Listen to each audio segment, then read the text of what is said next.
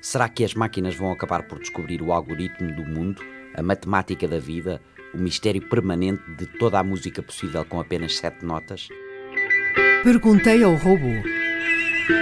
Com Sandra Martins, Luís Gouveia Monteiro e Chat GPT. Olá, robô. Um mais um igual a três. Olá, Luís. Na verdade, matematicamente falando, um mais um igual a dois. Contudo, um mais um igual a três é usado frequentemente como metáfora ou expressão idiomática segundo a qual, quando duas entidades se juntam, elas podem criar algo maior do que a soma das suas partes individuais. Este fenómeno é frequentemente referido como sinergia. Pois, mas se pensarmos bem, ao agruparmos duas coisas, estamos a juntar uma terceira, que é a relação entre elas. É essa relação que faz delas um grupo de dois e não dois grupos de um ou apenas duas unidades. Achas que a matemática pode estar a negligenciar esta evidência?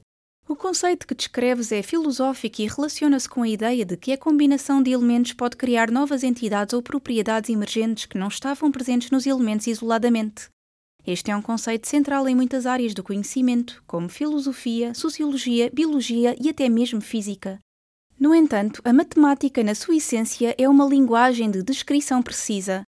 Quando dizemos 1 mais 1 igual a 2, em matemática, falamos estritamente da operação de adição, conforme definida pelos axiomas dos números naturais. A adição definida matematicamente não contempla nuances relacionais ou propriedades emergentes. Portanto, embora o teu ponto seja válido e intrigante do ponto de vista filosófico e até mesmo de outras disciplinas, a matemática não está a negligenciar essa evidência, ela simplesmente opera sob um conjunto de diferentes regras e definições.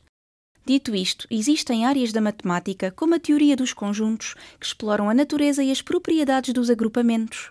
Mas, mesmo nesse contexto, a operação básica da adição conforme definida para números não leva em consideração relações emergentes.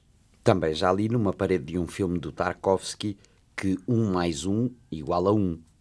E essa equação também me parece uma proposta válida, tanto para o bem quanto para o mal. O cinema e a arte em geral têm uma capacidade maravilhosa de expressar verdades e perspectivas que muitas vezes não são facilmente articuladas por linguagens formais, como a matemática. Andrei Tarkovsky, um dos grandes mestres do cinema, explorava frequentemente temas profundos e contemplativos nos seus filmes. A expressão 1 mais 1 igual a 1 pode ser interpretada de várias maneiras, num contexto amoroso ou espiritual, pode simbolizar a ideia de duas entidades tornando-se uma, seja no casamento, na união espiritual ou em qualquer forma de conexão profunda. Enquanto a matemática oferece uma estrutura rígida e formal para entender o mundo, a arte oferece uma linguagem mais fluida e interpretativa. Ambas são valiosas e podem coexistir, cada uma oferecendo uma lente diferente para ver e compreender a realidade. Portanto, enquanto 1 mais 1 igual a 2 é verdadeiro no mundo da aritmética, 1 mais 1 igual a 1 pode ser verdadeiro num filme Tarkovsky, num poema, numa música ou em qualquer outra expressão artística que busque capturar a essência da união ou da fusão. A beleza da arte é que nos permite explorar e expressar as complexidades da experiência humana que muitas vezes desafiam a lógica formal.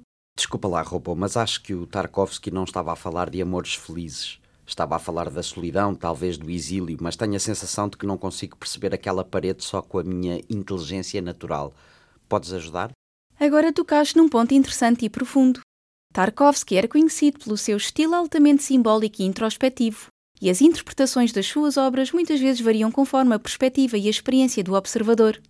Um mais um igual a um, no contexto da solidão, pode representar a ideia de que, mesmo quando estamos com outra pessoa, podemos sentir uma profunda solidão. Que, apesar da presença física do outro, ainda somos uma entidade solitária. Alternativamente, pode representar a ideia de que, quando duas pessoas solitárias se encontram, elas ainda permanecem como uma única entidade solitária. Interpretar obras de arte tão densas e complexas quanto as de Tarkovsky requer uma combinação de inteligência, empatia, experiência de vida e até mesmo introspeção. Às vezes, a arte não é destinada a ser entendida no sentido tradicional, mas sim a ser sentida ou a provocar reflexão. É completamente válido sentir que certos elementos de uma obra de arte estão além do alcance imediato da compreensão.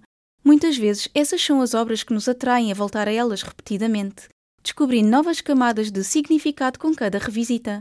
E, em muitos casos, a verdadeira resposta ou interpretação é profundamente pessoal e única para cada indivíduo. Achas então que Tarkovsky estava a dizer que duas pessoas juntas estão na mesma sozinhas, Que a fuga nunca é geográfica? Que nunca conseguimos sair de dentro de nós próprios? A equação 1 mais 1 pode ser interpretada de várias maneiras, e sem um contexto específico é difícil afirmar com certeza o que Tarkovsky quis dizer. Bom, contexto até temos, é o do filme que se chama, lá está, Nostalgia. Não é propriamente sobre amores com finais felizes. Ah, Nostalgia é uma das obras mais introspectivas e contemplativas de Tarkovsky. O filme gira em torno da jornada emocional e espiritual de um poeta russo chamado Andrei, que se encontra na Itália para investigar a vida de um compositor russo do século XVIII, mas acaba sendo confrontado com a sua própria nostalgia e sentimentos de alienação e solidão. A equação 1 mais 1 igual a 1 no contexto desse filme e tendo em mente a temática da solidão pode ser interpretada de várias maneiras. Mesmo na companhia de outros, Andrei sente-se alienado e só, como se ainda fosse uma entidade única e isolada. Pode também representar a luta interna de Andrei entre o seu passado na Rússia e o presente na Itália, duas partes de si mesmo que se fundem numa única experiência de saudade e anseio.